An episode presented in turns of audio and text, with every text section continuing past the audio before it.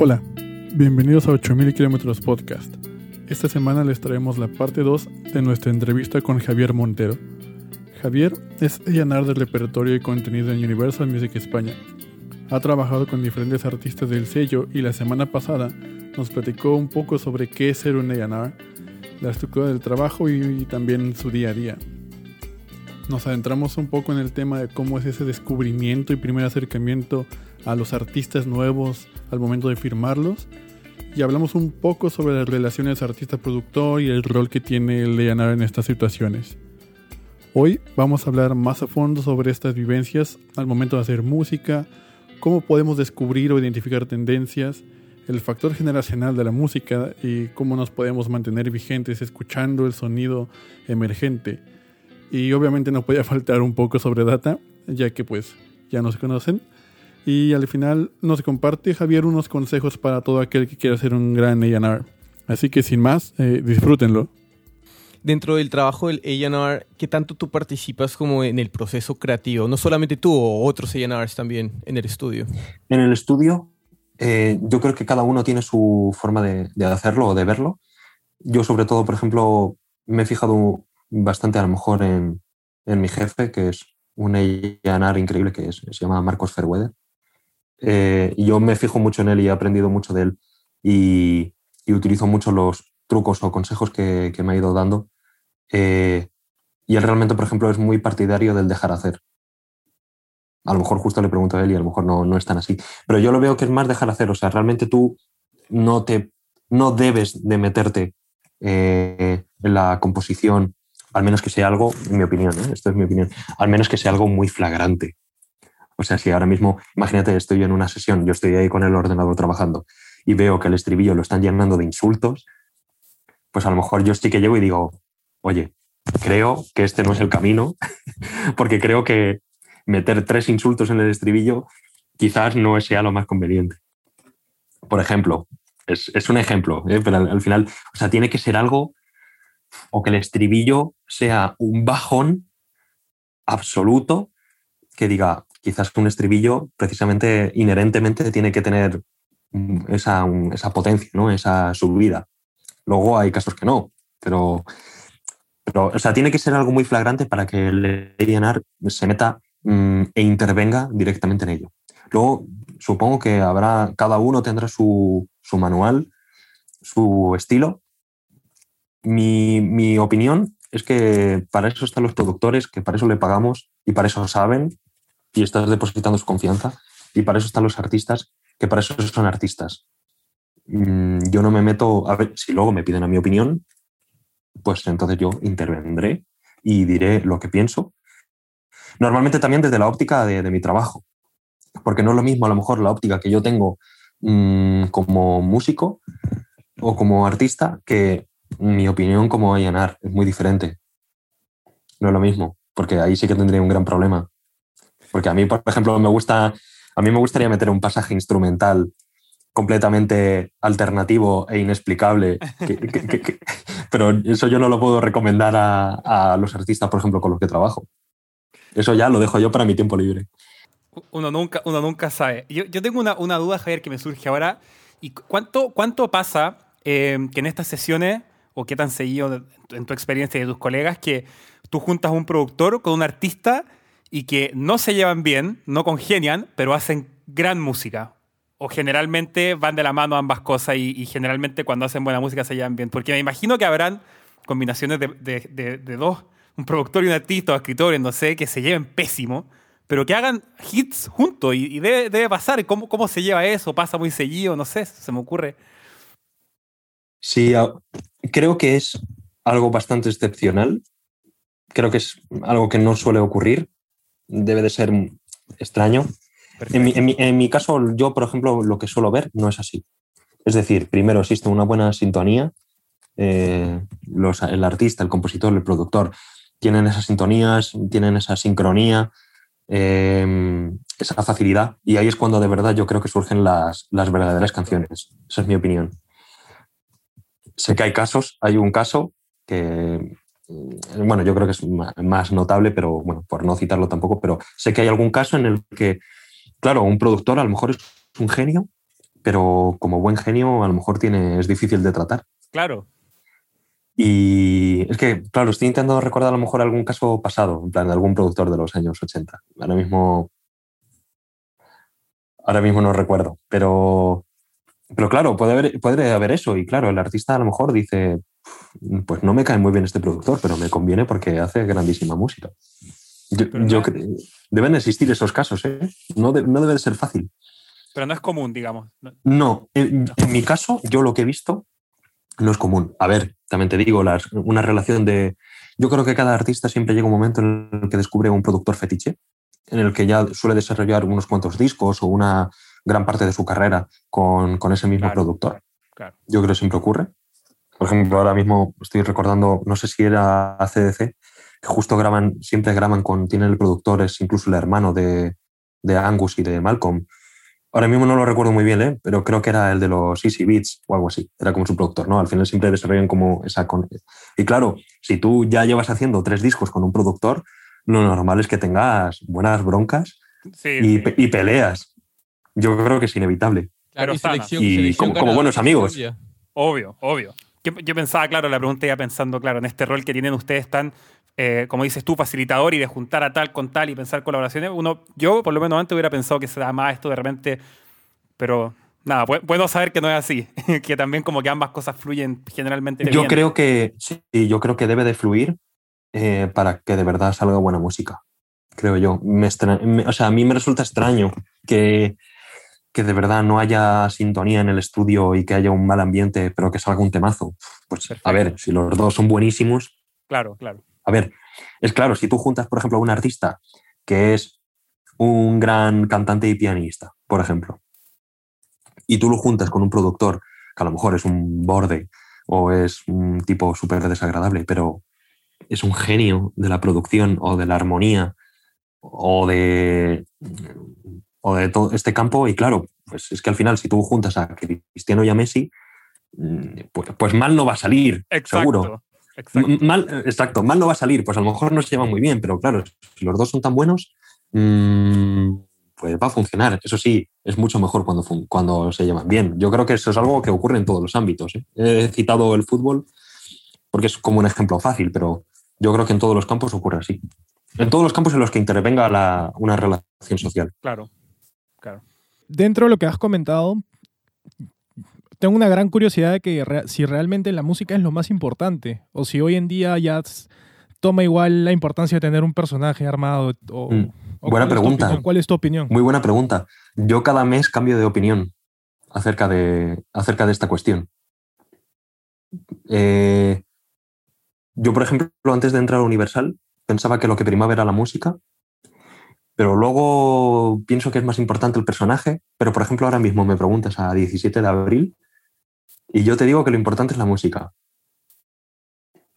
Creo que de verdad, ahora mismo, yo lo, como lo pienso, creo que de verdad lo importante y lo importante es la música. Es verdad que ahora mismo, en los tiempos en los que vivimos, es indispensable tener un personaje, una, un perfil, un contacto con el fan, un- una actividad en redes sociales mínima.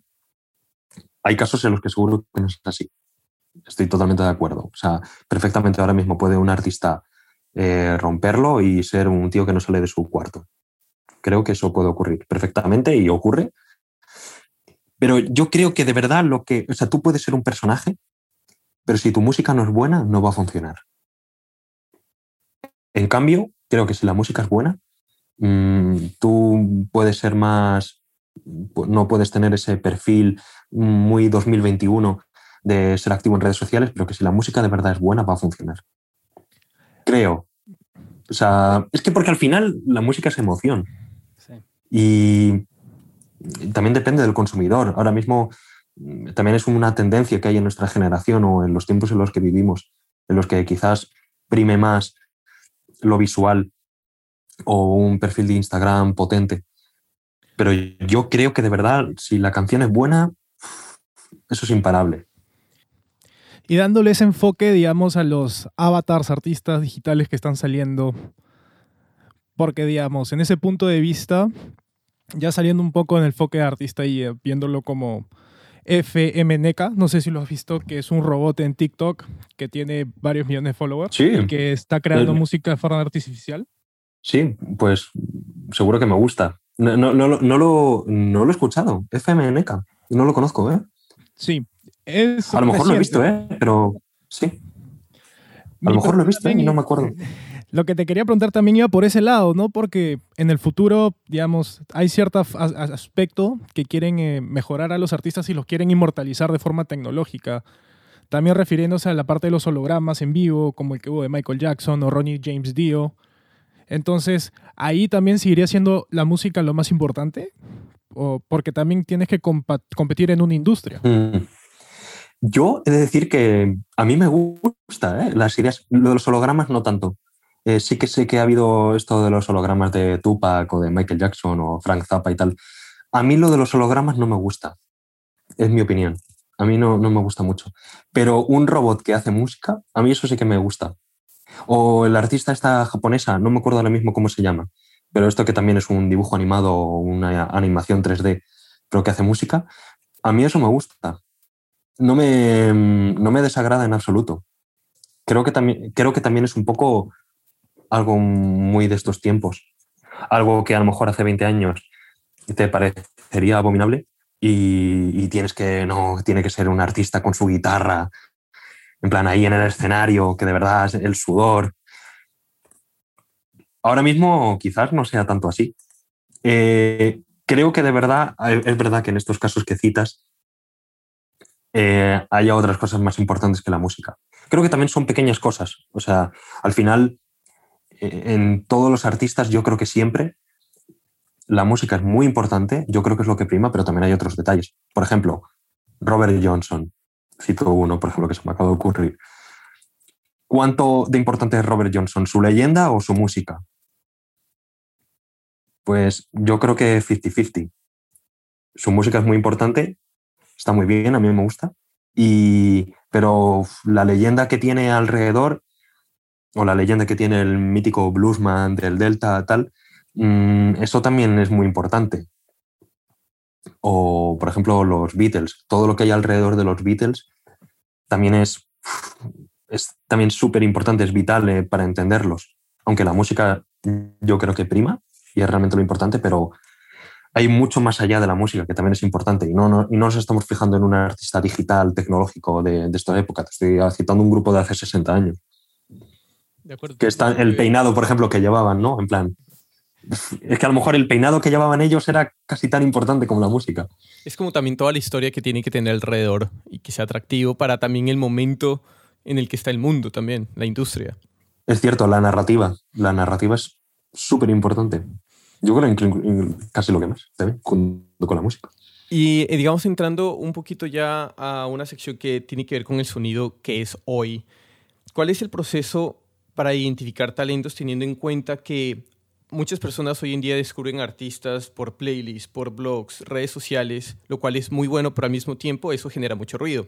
Entonces, para que esos artistas hayan llegado a esos blogs, redes sociales, playlists, eh, tuvieron que ser descubiertos por otras personas. ¿De acuerdo? Entonces, ¿cómo o qué herramientas se pueden usar para ser las personas que descubren el próximo gran desconocido o el próximo gran sonido? Hmm. Yo aquí sí que he de romper una lanza a favor de los medios más pequeños que promocionan a bandas emergentes. Eh, hay muchas, pero creo que de verdad ellos hacen una grandísima labor.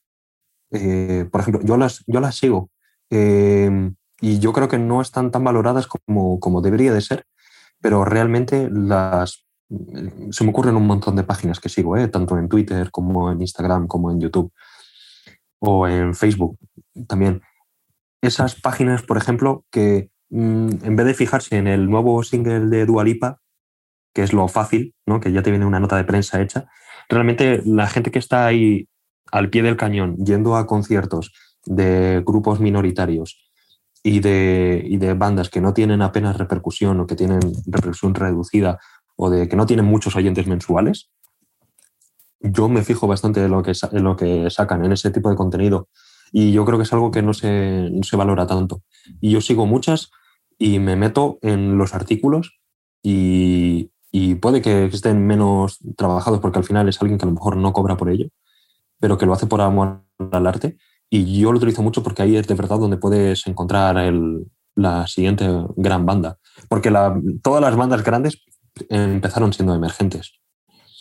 Y, hay que prestar toda esa atención a, ese tipo de medios y a las bandas más pequeñas porque mm, nunca lo sabes. Tienes que compartirnos esa lista. Sí, yo os puedo citar un montón de, páginas que sigo. Sigo un montón. Es que mira, por citar una, por citar una que tiene una revista que me parece súper interesante, además que lo voy a citar, no, no me pagan ¿eh? por, por, decirlo. Ni nada, no, aquí no hay publicidad encubierta. Pero hay una página, por ejemplo, que me gusta mucho, que nunca habré hablado con ellos. ¿Cómo se llama? Te lo voy a decir, la, creo que se llama la parada del autobús. Sí, la parada del bus. Por ejemplo, por citar una página. Hay muchísimas más muchísimas. Pero esta, esta, por ejemplo, esta página saca una revista, no sé con qué tipo de periodicidad, pero yo siempre que la saca la miro, porque te vienen a lo mejor grupos que tienen 500 oyentes mensuales, pero a lo mejor realmente ahí está la verdadera magia. Es muy fácil irse a la lista de Pitchfork y, que te saquen ahí el nuevo disco de un artista ya muy top. Eso ya lo sabe todo el mundo. Es una generalización, pero es, ya es como conocimiento que ya lo conoce todo el mundo. No sé si me he desviado mucho la en, mi respuesta, la verdad, del objetivo. No, estuvo perfecto. Y pero, yo sí quisiera, ahorita estábamos comentando el que si Led Zeppelin o Jimmy Page estuvieran tocando en un bar hoy en día, igual y no tendrían el mismo impulso o la misma, no sería como el mismo entusiasmo para firmarlos con un record label, ¿no? Y esto habla un poco de cómo la música es un fenómeno generacional. O sea, como lo hemos visto con Led Zeppelin o hoy en día con artistas como Olivia Rodrigo, en Asesino, con un artista que se llama Brati, Elías Ayaviri, eh, todo el movimiento del trap argentino que viene de las calles por las batallas de freestyle y todo eso. Son fenómenos que marcan generaciones y, son, y ahora sí que hacen movimientos. Y nosotros o gente que es mayor, que por ejemplo estaba acostumbrado a escuchar un Pink Floyd, que estaba acostumbrado a escuchar este, música con sintetizadores nada más, ¿Cuál es el ejercicio que uno puede hacer para adaptarse a estos nuevos sonidos frescos y entender un poco cómo va la movida con la música contemporánea? Hmm. Sí, muy interesante. Es verdad que yo creo que creo que la clave, mm, no sé qué pensarás, pero yo creo que la clave al final es que te guste la música. O sea, si a ti te gusta la música en general, sin tener prejuicios, creo que tú siempre te adaptarás puede que lo entiendas un poco menos. Por ejemplo, hay un grupo, ¿cómo se llama este grupo súper famoso? Eh, no sé si se pronuncia así, pero 100 Gex o 100 Gex. No, no sé cómo se. Bueno, 100 con número Gex. Yo lo escucho y la verdad que a mí me resulta un poco raro, en plan, no entiendo, quizás mm, si tuviese 10 años menos, seguramente lo entendería mucho más o estaría más en la onda y lo pillaría más, pero al final yo creo que la música al final, si a ti te gusta, si no tienes prejuicios, claro, a ver, si tú siempre estás acostumbrado a escuchar eso, Pink Floyd, este tipo de bandas de los 60, 70, y claro, ahora mismo tú escuchas trap y te tiene que asustar. Entonces, tú ya tienes ahí una serie de prejuicios o de barreras que tú mismo te pones, que no digo que sea malo, ¿eh? depende del consumidor, no, no estoy aquí defendiendo nada. Pero es verdad que, por ejemplo, para trabajar en la industria, por ejemplo, a lo mejor más en mi puesto, si tienes el oído, cuanto más abierto lo tengas, mejor. Si eres capaz de que te guste el pop, eh, la música urbana, el flamenco o el rock, pues mejor, te va a ir mejor, porque también disfrutas más con ello. Si yo no disfrutara con escuchando pop, pues se me haría muy difícil y sería, sería muy pesado. Pero yo creo que al final, si a ti te gusta la música, al final tú siempre te acostumbrarás. Y al final también es verdad que la nueva música también tiene cosas de antes. Sí, sí. Y no sé, pues, eso, bueno, Greta Van Fleet porque es el ejemplo más claro, pero yo qué sé, ahora mismo te sale un grupo así tipo lo-fi y eso, a lo mejor viene más de el sonido ese de Mac de Marco, de Ari el Pink, pero que a la vez viene de tal y ya no habla, y hablamos de electrónica, buf, eso ya es como que es mucho más claro, ¿no? Que al final todo viene como de Kraftwerk y, eh, Jean-Michel Jarre, este tío y este tipo de gente. hablando un poquito de, dentro de la data, hoy en día tener altos números de streams es bien atractivo en Spotify, ¿no es cierto? Es muy importante y de alguna otra manera se volvió una, una estampa de aprobación por medio del público, hacia el público también. Entonces, con eso en mente, hay muchas maneras de subir los streams, pagando, entrando a playlist, sin saber el origen de estos streams. Entonces, queríamos saber cómo ustedes enfrentan esta data que es falsa. Sí, yo he de decir que se me da medianamente bien Mm, detectar ese tipo de, datos anómalos. Eh, porque alguna vez, por ejemplo, que he tenido que hacer algo para un concurso, por ejemplo. Eh, había una colaboración que hacíamos de un concurso que al final tienes que votar y tal. Y todas las triquiñuelas yo ya me las conozco.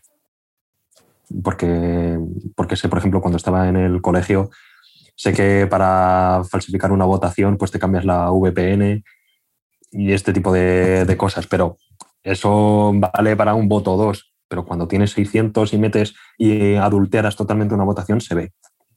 Es verdad que, es decir, que lo de los streams de Spotify es importante, es un buen baremo, como, como has comentado, pero no es lo que más importa, claramente además, porque ¿cuántos artistas te encuentras eh, que no tienen grandes streams, pero luego te llenan 50 teatros? Eso ahí yo creo que es, mm, eso es muy importante y, puede que no tenga tantos streams y no tenga ahí los números que tiene un artista urbano. A lo mejor ese artista urbano que tiene 30 millones de streams no te llena una sala de 200 personas. Eso creo que también es un poco, los streams de Spotify a veces desvirtúan un poco la realidad de un artista, sobre todo también, es verdad que lo de las playlists, tú tienes un tema y entra en las playlists más importantes de, de un país en concreto y te puede ocupar a una posición un poco irreal. Es verdad que, por ejemplo, yo he, citado Spotify for Artists porque no es una herramienta de no es una herramienta de, pago ni nada por el estilo, pero yo lo utilizo porque ahí se puede notar claramente que a lo mejor ves un subidón de streams brutal, pero ves que, por ejemplo, no ha tenido ningún impacto en los followers o en los listeners no sé si a lo mejor vosotros lo habéis visto, que a lo mejor os metís en un vídeo en YouTube y tiene 100.000 escuchas una canción, pero tiene 7 comentarios. A mí, a mí me resulta raro. No sé vosotros. Yo no me lo creo. Son como de su familia y uno de su amigo ya, ¿no? Claro, o sea, el crecimiento orgánico. Si no hay un crecimiento, o sea, si no es orgánico, yo creo que eso se detecta, pero, pero fácilmente. ¿eh? Viendo simplemente la relación comentarios views, por ejemplo, o listeners, streams, yo creo que es algo que más o menos se ve fácil. Luego hay algunos que lo hacen muy bien y tienes que ahí fijarte en detalle. Luego es verdad que, claro, hay, hay otros artistas, por ejemplo, que tienen problemas de imagen o que no tienen esa, esa fuerza, por ejemplo, en redes sociales y tienen muchos streams legalmente ganados, pero, pero a lo mejor no tienen muchos followers. Mm, pero eso se debe a, otra, a otro tipo de razones. Me imagino que el momento de, no, no, sé cómo funcionará internamente, pero me imagino que el momento de presentar y decir como, hey, voy a firmar este artista, deben de soportar esa decisión con, con algo. Y pues en ese algo probablemente hoy fue gracias a, gracias, entre comillas, a los datos, a los números, a los charts. Entonces, ¿en qué momento la corazonada del A&R toma lugar en la jugada al momento de decidir si firmar un artista? Mm.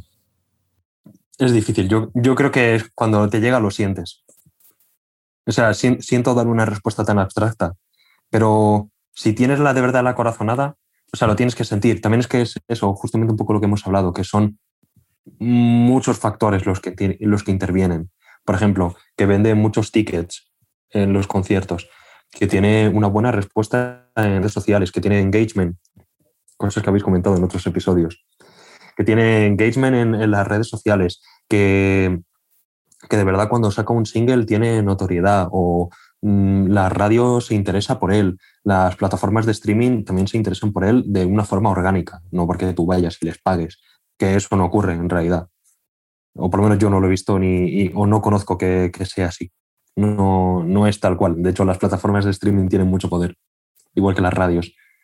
No sé si antes, a lo mejor hace décadas, ocurría así, pero yo sé que ahora eso no ocurre. Y yo creo que son al final toda esa serie de factores mm, que de verdad hacen que lo quieras firmar.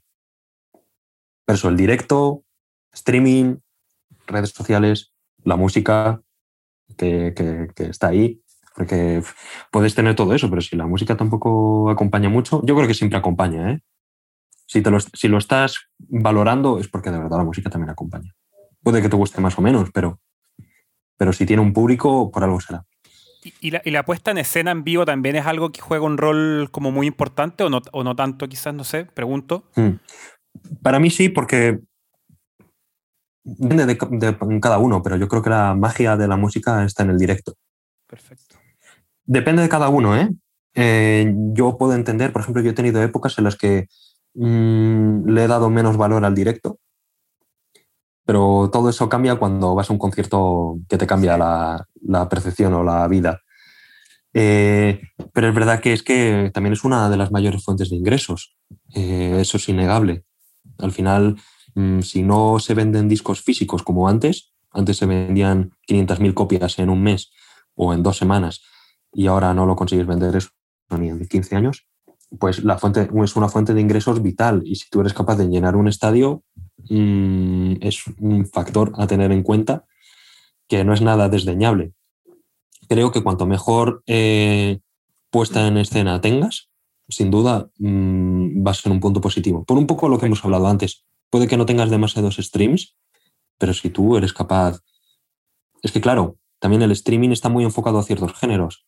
Tú puedes ser un artista de jazz, mmm, de jazz más vanguardista, que eh, a lo mejor en Spotify eres un don nadie, entre comillas, pero luego tú vayas a hacer una gira por un país y que de verdad tengas un público fiel y vivas de ello, que no es tan fácil. Y no, está, y no tienes un millón de streams. Muy interesante. Entrando interesante. ya a la parte final, no sé si muchachos tengan algunas preguntas finales. Yo, yo sí.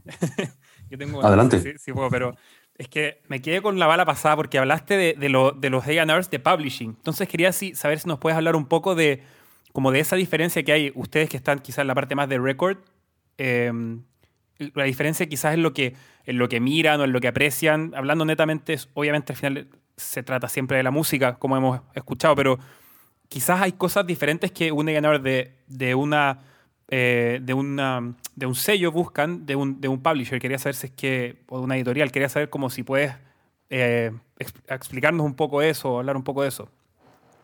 Sí, es verdad, eh, son diferentes. Son diferentes, aunque hay veces que las, las diferencias son muy sutiles. Por ejemplo, puede ser que un A&R de un, de un publisher se fije más en un artista, no tanto como artista, pero sí como compositor, por ejemplo. Y, y a él le convenga mucho más mm, su labor como, como compositor o para componer para otros artistas que su, una carrera discográfica como tal. Mm, hay muchos casos, ¿eh? hay grandísimos artistas actu- actuales que son grandísimos compositores, a lo mejor son mejores compositores que artistas. Totalmente. Por ejemplo, a mí, a mí me gusta un caso eh, muy particular que creo que su historia es eh, como más famosa, que es esta artista de, de los 60-70 que se llama Carol King, que creo que ella en los 60 era como compositora para, para otros artistas y se cansó y, decidió apostar por una carrera suya y tuvo más éxito casi todavía con, con grandísimos discos. Y es, es verdad que es algo que cuando entré a la industria eh, me di cuenta de la gran importancia que tienen los compositores, por ejemplo. Hay compositores que no tienen carreras artísticas eh, y son grandísimos compositores y, están presentes en los grandes hits que salen o un montonazo de canciones de un montón de artistas muy variopintos y, y luego a lo mejor no tienen un desarrollo artístico porque o ellos no quieren o no les interesa o es algo más esporádico. Eh, intentando responder un poco a tu pregunta, es verdad que ellos se fijan quizás más en un... ¿Cómo decirlo? Es que es difícil, ¿eh? es difícil decirlo. Pero ellos se fijan más en la, en la labor de composición o de producción o, en su versatilidad, por ejemplo. Para ellos les viene, por ejemplo, un, un A&R de un publisher, le interesa, por ejemplo, mucho un compositor que sea capaz de trabajar tanto con un artista pop como con un urbano, como algo de, de medio. Para él eso es un valor increíble que a lo mejor para, un, para una discográfica no tiene tanto valor. Prefieren que sea un artista mucho más enfocado en un terreno, en un círculo, y poder desarrollarlo en, en ese terreno. Por ejemplo. Perfecto, perfecto. Muchas gracias. Son gra- grandes personas, la verdad, la- los de los publishers. A mí me caen muy bien. Son, son gente que también buscan muchísimo talento, siempre están ahí al, al pie del cañón en busca del talento. Y, y sí, sí, joder, auténticos genios. Yo todos los que conozco, muy guay. Javier, yo te tengo una última pregunta. ¿Cuál fue las mejores prácticas que surgieron en base a la pandemia? Porque de hecho hay un antes y un post ahora y hay cosas que ustedes han tenido que adaptarse, ir, eh, tuvieron que moldearse y buscar nuevas alternativas porque de hecho tu trabajo ha cambiado de cómo era antes ahora, supongo. Y quería saber un poco cómo era eso. He de decir que en mi caso en particular no ha cambiado tanto, eh, pero quizás un poco más a lo mejor por el trabajo que hago. A ver, es indudable que la parte de los conciertos es un cambio sustancial, es, es obvio, pero luego es verdad que en el día a día mm, más o menos es bastante parecido. Hay cosas diferentes, pero por no citarte, por ejemplo, lo de los conciertos online, que yo creo que es algo, es un tema ya muy manido, eh, yo quizás apostaría más por la autoproducción o por la producción en casa. Creo que es algo mmm, que si no estaba ya, llegó para quedarse definitivamente. Creo que ya lo estaba, pero ahora como es todavía más. Y es que ahora mismo mmm, las posibilidades que hay de cada artista de poder grabarse en casa con unos medios limitados, cójase con pinzas también esta expresión, porque no es lo mismo tener una tarjeta de sonido de 100 euros que de 500, es verdad, y no es lo mismo grabar con un, un Mac de último modelo que con un, yo sé, con el Audacity. O sea, son, o sea, son pequeñas cosas, pero es verdad que no hace falta eh, a lo mejor irse a un estudio mastodóntico para grabar un, una canción. O sea, hay veces que también una buena canción puede, no puede estar ahí como súper producida para que de verdad sea una gran canción. Creo, ¿eh? es, es mi opinión. O sea, si una canción es buena, es buena cuando es una maqueta. Y, eso es así. Y luego le puedes añadir adornos y puede estar mejor mezclada y puede masterizarla el mejor ingeniero de Los Ángeles, pero la canción que es buena es buena desde su esencia. Y, y yo creo que esto de la pandemia ha traído mucho a la oportunidad de... También es que hay muchos memes acerca de eso, pero a mí me hace mucha gracia, pero los típicos grupos que se han juntado toda la pandemia para, para hacer un EP en plan como casero y poder sacarlo. Pero es verdad que han salido muchísima música muy interesante y muchos artistas que, debido a la situación, pues al final, en vez de gastarte muchísimo dinero en ir a un estudio a grabar con un productor, tú eres también dueño de, de todo el proceso, para bien y para mal. Me gustó cómo dijiste esto, para bien y para mal. Para bien y para mal, sí, claro, claro, porque es que no es tan fácil producir bien. Me Yo, por ejemplo, lo, lo... muchos vicios también. Sí, sí, sí. A ver, luego también es que es, es todo muy, eh, ¿cómo decirlo? Es todo muy subjetivo. Eh, a lo mejor tú eh, alguien, cuanto más sepas de música, yo creo, o la gente que está más metida, músicos de estudio o que sean músicos que tengan un gran nivel, yo creo que detectan cosas que el público normal no, la escu no lo escucha. Por ejemplo, no es lo mismo un usuario normal de 15 años, por ejemplo, que escucha la música y no se está fijando que claramente las guitarras están mucho más arriba o la voz está adelante o la batería está completamente pasado de, de rosca o está filtrada. Al final, a lo mejor son detalles que tampoco son tan importantes. Es algo muy subjetivo. A lo mejor el músico de estudio se fija en que, joder, que claramente esas guitarras están bien grabadas con el brillo adecuado, con la ecualización perfecta. Es importante, pero no creo que sea todo lo importante. A lo mejor una, una guitarra ya a uno le encanta, a otro le parece que es una basura. Totalmente. Y otro que, bueno, que tampoco está tan mal. Eso de.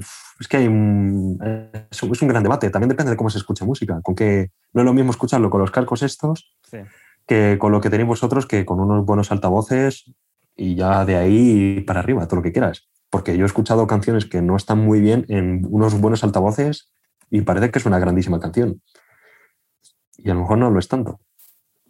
también es verdad que los, los, en cuanto mejor subas, cuanto mayor sea el nivel de los altavoces o del dispositivo de que esté saliendo el audio, yo creo que ahí los defectos son más palpables. Esto es mi opinión, ¿eh? también. Yo creo que cuando una canción está, sí, cuando una canción está un poco regular, todos los vicios o todos los problemas con unos buenos altavoces se ven claramente. De acuerdo. Eso también es una gran pelea, ¿eh? lo de los dispositivos de, audio, que escuchar la música con el altavoz del móvil es bastante común, y, pero no veas, ¿eh? Sí, hacer, aparte de hacer que suene bien ahí, es... es sí, es, un, desafío, es, otro desafío. Es toda una magia, sí. Eso ahí los ingenieros de mastering es, es realmente yo creo que su gran valor, porque tienes que pensar que la gente lo escucha, mucha gente lo escucha con los altavoces del móvil. Yo lo hacía más antes, ahora ya no. Javier, en verdad te agradecemos mucho por haber sacado todo este tiempo y, venir y hablar con nosotros y explicarnos un montón de cosas que suceden detrás de escenas en el, en, en el camino del A&R. Y como para finalizar, queremos hacer un zoom out y que nos cuentes, digamos, cuáles son las habilidades que alguien debe desarrollar para convertirse en un A&R y diferenciarse de ser un buen A&R a un gran A&R. Mm, es una buena pregunta. Bueno, lo primero de todo, nada, para mí es un placer, de verdad, todas las dudas que tengáis, que mm, para eso, para eso estoy. Si os, si os interesa lo que digo y os parece que es entretenido, os parece que es valioso, pues para mí mejor. Yo creo que hay muchas cosas de las que digo son, son cosas como muy normales, o, pero grulladas, o cosas que no tienen... Pero bueno, yo es un poco más como lo, como lo veo yo. Un buen es que depende. No es lo mismo, por ejemplo, yo creo que hay que ser muy psicólogo, hay que ser buen psicólogo. No es lo mismo un A&R, por ejemplo, que esté más enfocado en el, en el género urbano, que un A&R, por ejemplo, que trate con artistas más pop clásico, por ejemplo, un pop de toda la vida, un cantautor, no es lo mismo, ni muchísimo menos. Cada artista tiene su propia idiosincrasia y su método de trabajo y con la gente en la que trabajan, el ambiente que trabajan, todo es completamente diferente. Creo que el adaptarse a cada estilo, a cada artista, es algo muy importante. Creo que es algo que yo a lo mejor, por el trabajo que tengo, que tengo que tratar con artistas muy dispares eh, de estilo, creo que es algo positivo porque puedes estar escuchando música urbana, un reggaetón durísimo con un dembow mm, tal, y luego escuchar, por ejemplo, un pop que puede ser escuchado en, más mainstream, más de, radio. Creo que lo importante es mm, llevarse bien con el artista. En plan, bueno, a ver, llevarse bien con el artista. Ser creíble, tener credibilidad creer en lo que estás haciendo y en lo que es positivo para el artista y, poder también tener esa habilidad social para, poder desarrollar un vínculo y poder explotar todas las cualidades de, un artista. Cada artista es un mundo. Eso para mí es como uno de los principios básicos o de, lo que, de los años que llevo trabajando, de lo que he visto más claro. Cada artista es un mundo y, no, hay, no hay dos parecidos cada uno tiene unas inquietudes, tiene una manera de trabajar, tiene una manera de ver las cosas. Hay algunos que son más exigentes en el sonido, otros que menos, pero son más exigentes, por ejemplo, en el estilismo o en el vestuario de un videoclip. Son cada, cada cosa y tú la tienes que ir viendo y, y, cuanto mejor relación tengas con el artista, más lo vas a entender, más le vas a poder ayudar, que al final es tu misión, poder ayudarle o intentar ayudarle poder recomendarle y aconsejarle en lo mejor que le, puede venir dentro de tu opinión. Tú si sabes que un artista funciona muy bien con estribillos muy potentes, tú se lo puedes hacer ver al artista y decir, mira, joder, cuando haces una canción, por ejemplo, a tempo, se nota que como que el público reacciona muy bien. En cambio, cuando haces una balada súper clásica, pues a lo mejor una está bien, pero meter cuatro baladas en un álbum quizás sea excesivo. Eh, pero al final es verdad que un poco lo que he dicho al principio, que el artista al final es el que manda. Y si se tiene que equivocar, que es el artista. Nosotros no estamos ahí como manejando los títeres o... nosotros estamos ahí para aconsejar. Quizás tenemos más datos o tenemos un punto de vista eh, mm, un poco desde fuera, a lo mejor el artista no ha reparado en ello y nosotros estamos ahí para intentar ayudar.